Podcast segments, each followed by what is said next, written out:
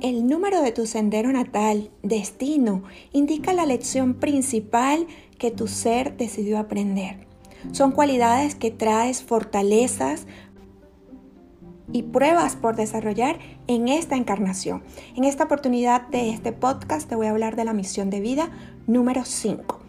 Las personas que tienen misión de vida número 5 son almas entre jóvenes y viejas. Están en una especie de transición, es como un adolescente que se quiere vestir pero no sabe si colocarse ropa de joven adulto o si de niño. El término que mayormente describe al número 5 es la libertad y vienen a desarrollar los cambios, los viajes, los placeres y la aventura en su misión de vida. El número 5 básicamente representa los cambios, los imprevistos, aprender a trabajar los apegos emocionales y fluir con la generación de los cambios que van a tener a lo largo de toda su vida. ¿Qué pasa? Que van a ser a través de situaciones generalmente no esperadas. Ese cambio te invita a adecuarte a las circunstancias, a tener velocidad de respuestas, a soltar lo que ya cumplió su función en el periodo o ciclo de tu vida donde te encuentres. En definitiva, por supuesto, eso es vivir en libertad, es aprender a vivir en el aquí y en el ahora sin tanto estrés que usualmente el 5 se mete. Como 5 seguramente tienes una gran actividad mental que puedes reflejar en agudeza, en inteligencia y mucha capacidad deductiva y lógica. Podrías cambiar el mundo del arte, la política y la medicina porque traes un gran potencial artístico, mucha creatividad y un magnetismo personal, una, así como un set sapil súper lindo que a la gente le encanta. Todos los números tienen un aspecto positivo y un aspecto negativo. En ambos vas a estar vibrando en tu misión de vida, solo que cuando estás en el lado negativo es como que si te desenchufaras de la base. Entonces tu vida se hace más compleja, se te presentan más obstáculos porque haces de alguna manera resistencia a lo que tú viniste a desarrollar. Si estamos hablando de aspectos positivos, hablaríamos de inteligencia, talento, creatividad, capacidad para los idiomas, amor por los cambios, la aventura, te aburren poderosamente las rutinas, te gusta em, esa parte cultural, conocer de otras eh, culturas, personas, carreras. Eres una persona que se adapta mucho al cambio. Y si no te adaptas al cambio es que estás vibrando del lado negativo de tu número.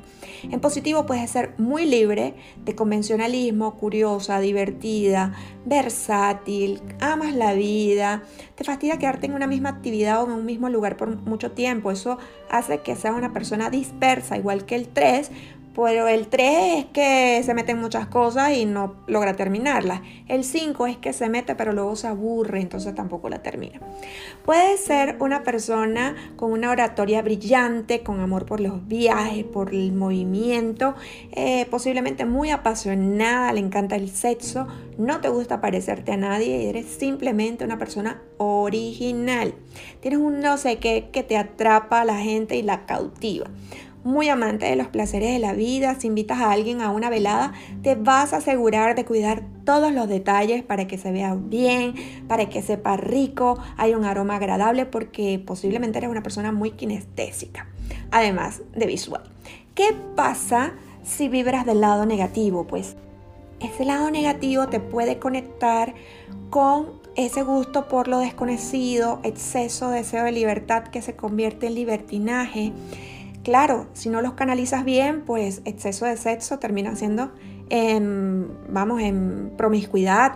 Si comes demasiado, pues termina en obesidad. Si tomas más alcohol, termina en alcoholismo. Es decir, el 5 se tiene que cuidar de caer en cualquier tipo de exceso, incluyendo el exceso de trabajo, el exceso de comida, de cigarro, de todo lo que, que pudiera generar una adicción, ya que esa impulsividad y esos excesos son propias de este número y lo que hace es como un escape, ¿sí? Un escape para evadir lo que aún no quiere contactar dentro de sí mismo, lo que no quiere ver de sus emociones.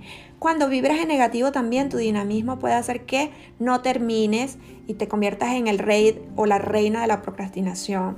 No te gusta el compromiso, le puedes huir, ser una novia fugitiva o un novio de esos Casanova, Latin lovers, porque eh, les encanta probar pero no enseriarse.